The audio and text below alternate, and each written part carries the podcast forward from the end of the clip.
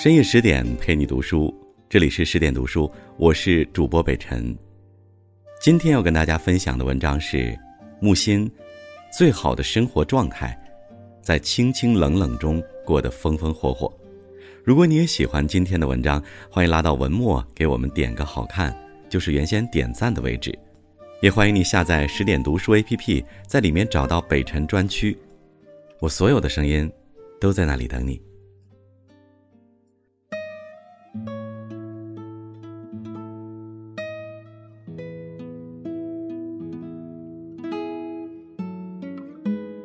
晚上几个朋友小聚，因为都已经有了孩子，就自然而然的聊到了教育这个话题。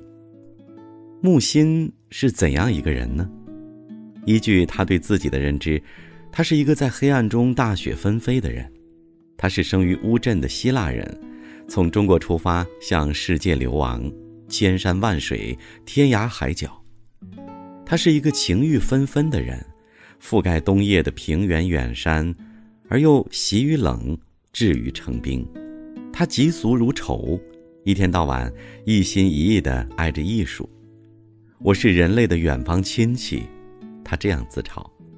他说：“我是一个人身上存在了三个人，一个是音乐家，一个是作家，还有一个是画家。后来画家和作家合谋把这个音乐家杀了。”木心原名孙璞。本是民国时期出生于乌镇东栅的富家子弟，小桥流水石板巷，锦衣玉食米酒香。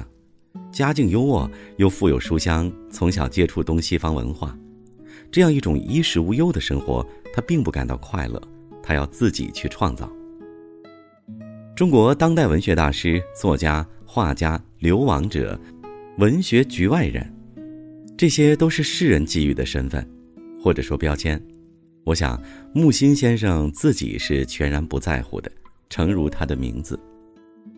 木心木朵有心之意，取自《诗经》，这是他在讲授文学史上的课堂上对自己笔名的解释。这也让我想起张九龄的两句诗：“草木有本心，何求美人者？”名字是一种风格，也是宿命。文化学家牛龙飞这样评价木心：，它不是动物性的，它是植物性的，慢慢长，慢慢长，最后长成一棵参天大树。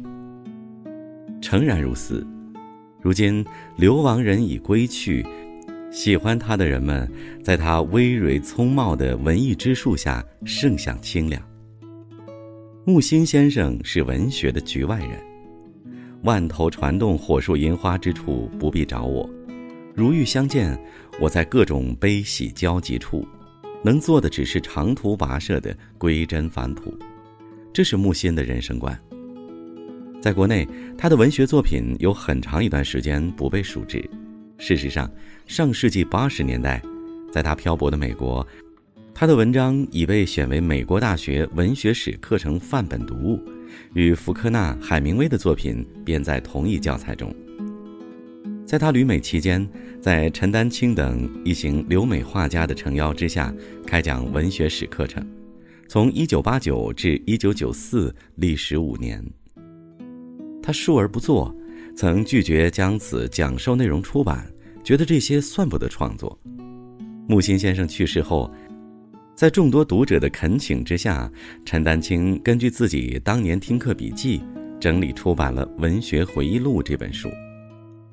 如若你读这本厚厚的书籍，就会发现，呀，这人讲课就像聊天儿语言幽默诙谐，金句俯拾皆是，灵感在字里行间乍现，你也会不禁在心里感叹：这真是位博学又可爱的老头。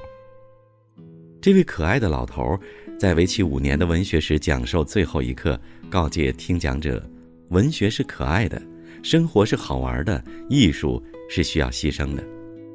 他知行合一，因了艺术，一生未婚，一生不肯随俗。在二零一五年，他那首脍炙人口的诗歌《从前慢》，经由刘欢演唱，更是深入人心。今年我去往乌镇的时候，恰巧是情人节，也是木心先生九十岁生日。景区售票大厅的滚动屏上播放着信息：一场名为《诗人之恋》的音乐会将在乌镇歌剧院上演，以此作为对先生的怀念。黄昏日暮中，我一个人在乌镇西栅景区走了很久，又在一棵即将绽放的玉兰树下坐了很久，心里一遍又一遍回想起的是那几句。从前的日色变得慢，车马邮件都慢，一生只够爱一个人。从前的锁也好看，钥匙精美有样子，你锁了，人家就懂了。音乐是我的命，爱情是我的病，贝多芬是我的神，肖邦是我的心。谁美貌？谁就是我的死灵魂。木心先生在诗作里如此写过：音乐是他在人世间做了一个梦。陈丹青在视频节目中讲述，每次和先生聊天聊得高兴了，他就会哼唱自己做的曲子，但他从未把曲谱拿出来给人看过。直到他去世后，陈丹青才在遗稿中第一次见到乐谱。在葬礼上选用的音乐是贝多芬一百三十五号四重奏第三乐章。木心先生曾称这一章节为历经沧桑以后的一种慈悲。他爱听贝多芬的晚年四重奏，因为他发现自己要说的全被贝多芬用音乐说了出来。他说：“如果让我写诗，我就写一句：我有千言万语，可是不说一句话。”这是怎样一种食尽世间愁苦滋味，然后欲说还休呢？在中国那段特殊的历史时期，木心也未能幸免，被捕入狱，身心饱受摧残，作品被毁坏，弹钢琴的手指被折断三根。当外面传来母亲已去世的消息，他在牢狱中哭得醒不过来。是那样一种境遇，他在纸上画了黑白琴键，弹奏贝多芬和巴赫。风云流转，这位文艺的鲁滨逊告别美国杰克逊高地，最终回到阔别半世纪的乌镇故土。五十岁重新恢复写作和绘画创作，用木心先生自己的话说，就是二度青春。在冬天的晚晴小筑忆往昔，他说：“反抗不是直接反抗的。”而是从根本上的，你要我毁灭，我不。言语之间，目光灼灼，香烟冉冉，眼神中透露出到老都不曾消减的决绝，还有未泯的纯真。从那样一种常人难以经受的年代练过，没有垮，没有毁，除了决绝，更多靠的还是自信。诸如梵高、塞尚等活着的时候默默无闻的艺术家。在艰难中坚持艺术创造，依靠的无不是那份自信。命运如此对他，而他做如何回应呢？多年之后，木心先生在诗中写道：“不知原谅什么，成觉世事尽可原谅。”这大概就是历经沧桑以后的慈悲，也是他和贝多芬的相知。世间的所有懂得，都不在言语的表述之间，只存于心与心相印的一刻。很多读者表示，木心的有些文字看不懂。在我看来，真正难以看懂的应该是他的画作。大部分画作是永远不变的黑白灰，山水月树石。他说：“我画山不过是以山的名义，其实我画我是在画自己。”他还说：“画出的画儿就是寄托了我的悲伤。茫茫的一片旷野，上面有一棵树，这棵树。”就是我。那日我去了木心美术馆，是在西大景区内，四面有湖水围绕，从入口进去需要走过一座长长的桥。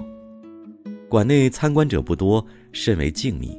大厅悬挂木心先生大幅人像，旁边写着一句话：“风啊，水啊，一顶桥。”这句话有这样一个由来：二零一一年十一月。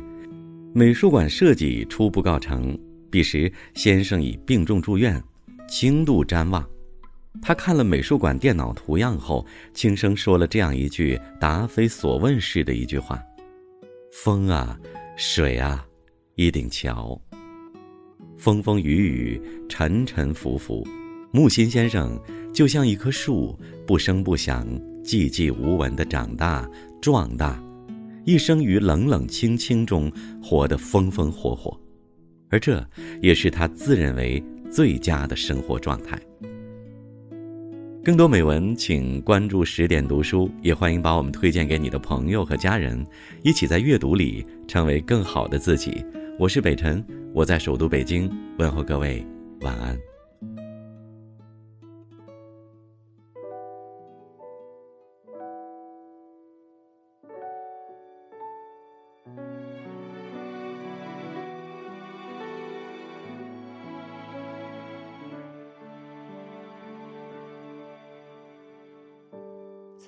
天晚上不经意的想起你，美好的回忆，听各种歌曲，尝试不同的心情，可没有你，怎听得下去？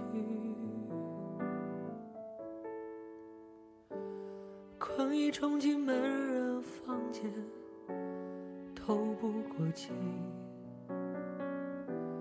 昨天的你在这里，躺在你躺过的位置，犹豫，只是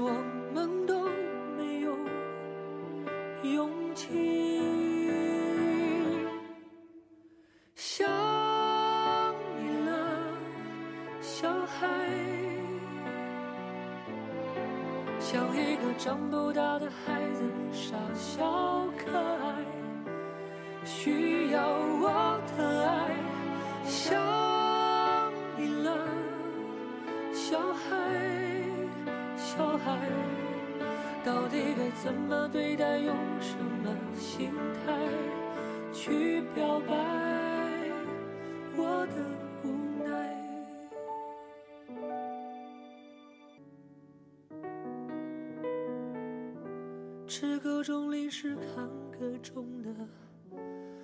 爱情电影，只是我们